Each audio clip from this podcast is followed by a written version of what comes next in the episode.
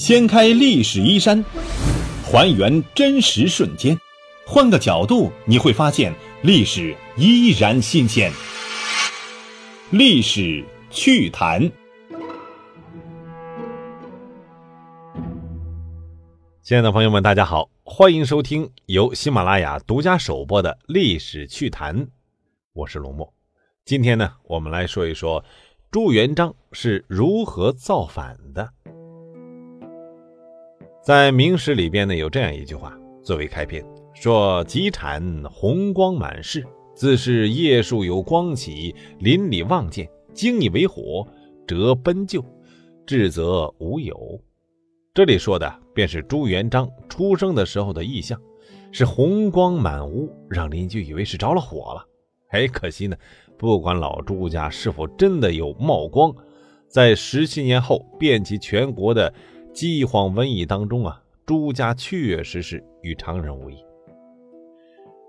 元至正四年，洪灾、旱灾和蝗灾是携手并进，活人一个个饿成死人呢。俗话说：“大灾之后必有大疫。”来不及掩埋的尸首，很快就导致了这瘟疫横行。朱元璋出生的时候虽然是红光万丈，但是呢，罩不住亲人的生命啊。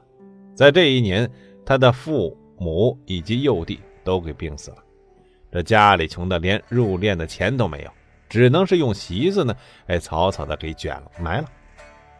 这走投无路的朱元璋只好干嘛了？去当和尚了。为什么呀？有口饭吃。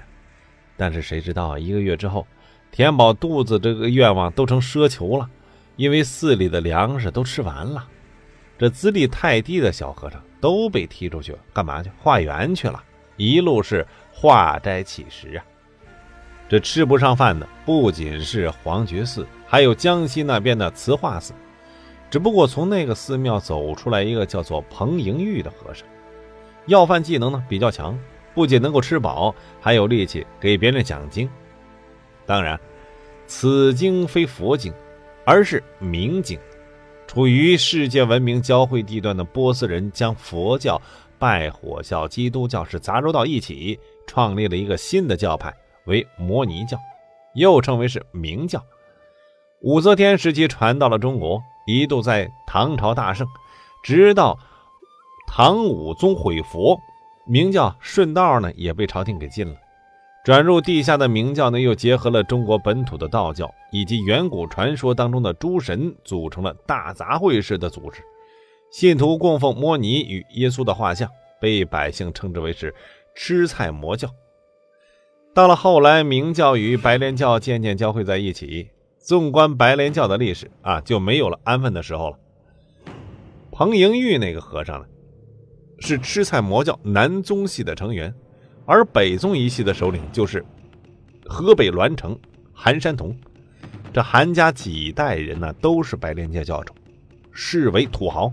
一直有称帝的想法，于是呢就暗中准备以明王的身份出使。元顺帝时期，天灾与瘟疫裹挟，人心呐是惶惶，正是明教趁乱出手的时机。一三三七年，胡润儿率领明教徒发生了暴动。一年之后，彭和尚的弟子在广东造反，虽然很快被政府军镇压了，但是动乱的种子呢就此生根发芽。自古以来，中国暴乱大多是以中原为核心的，很少有南方人为主导。主要是由于古代南方开发不如现在，政治经济中心它大部分集中于中原地区。而元末呢，却有一个奇怪的特性，就是南方人频频主导起义运动。深究其原因，就是元朝天然的政治歧视。蒙古人成为了中原地区的主人之后呢，把全国百姓分为四种等级。以南方汉人地位最低，毫无遮掩地进行了民族压迫。只会放马跑羊的他们，把金宋政府遗留下来的官田、公田接手之后，还将战乱无主的田地啊划为官田，这个呢也就罢了。蒙古人呢，居然强行从汉人手里啊掠夺正在耕种的田地，没收了公田。上述的田地被封给宗亲、贵族、有功之臣，甚至还有寺庙。有的封地呢，一块大到方圆几千里，所属农户能达到几十万，而这些封地啊是不用交税的。可是国家要花销，那么沉重的负担就转嫁到了所谓的自由民身上。元朝创造了一项记录：当奴隶制早已在中国土地绝迹一千多年之后，再度回归，以往拥有自由身的佃户成为了地主随意买卖的奴隶，而且他们所生的后代呢，仍旧为奴隶。无奈之下，那些不想成为佃户的人呢，只能被迫向官府借高利贷，而这个贷款利率是高的吓人呢。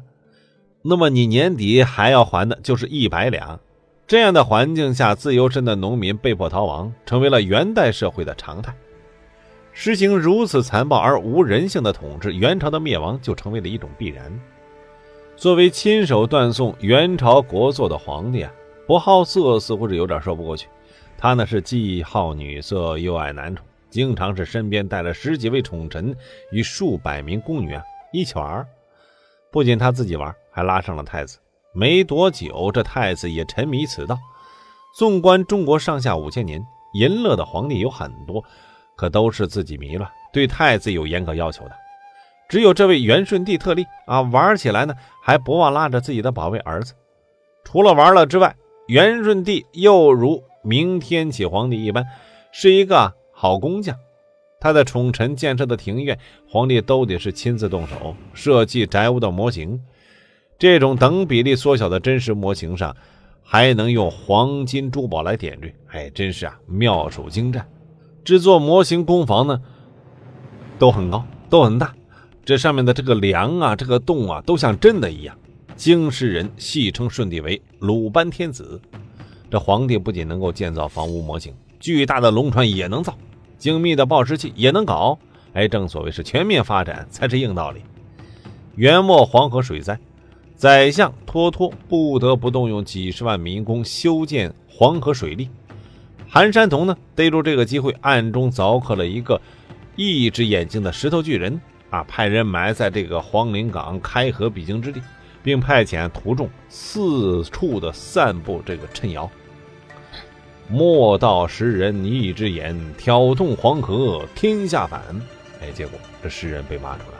数万黄河挑夫士兵是亲眼所见的，就一传十，十传百，百传千，千传万。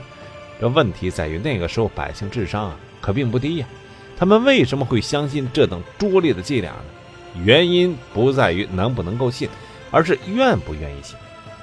于是韩山童自称为是宋徽宗八世孙，刘福通呢自称是宋将刘光世后人。两个人在河宫之中呢，是振臂高呼，很快就聚众数万。这些人都是头缠红巾，所以史称是红巾军起义。彭莹玉那个大和尚也不肯闲着，推举出了徐寿辉呀，拉起队伍；而江苏出了一个张士诚，安徽冒出了一个郭子兴。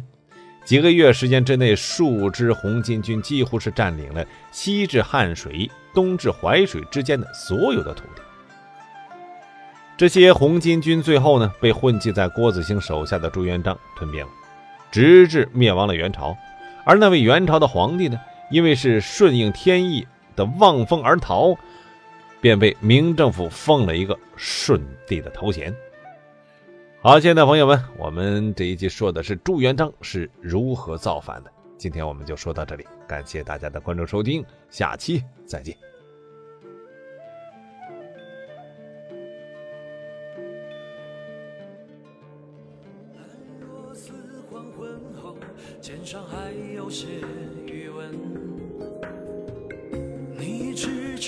望着他，向往着前世情人，乱世中妖魔道双人死影欢送，满目江山与梦都换作峥嵘，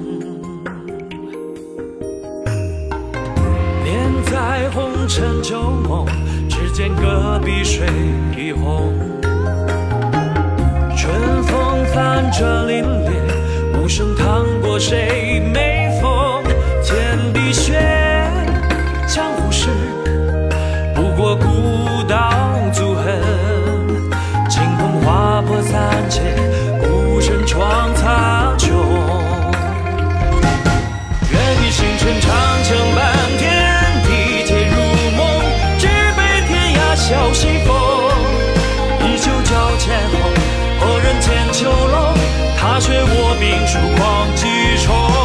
手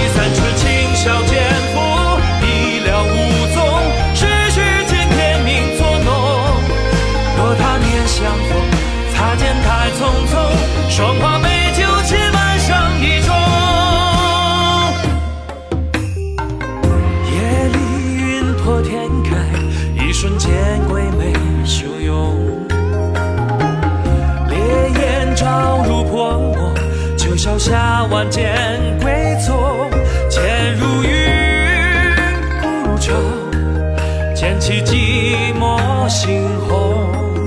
策马肆意而行，催凉中绝尘。愿你星辰长枪半天地皆如梦，只悲天涯笑西风。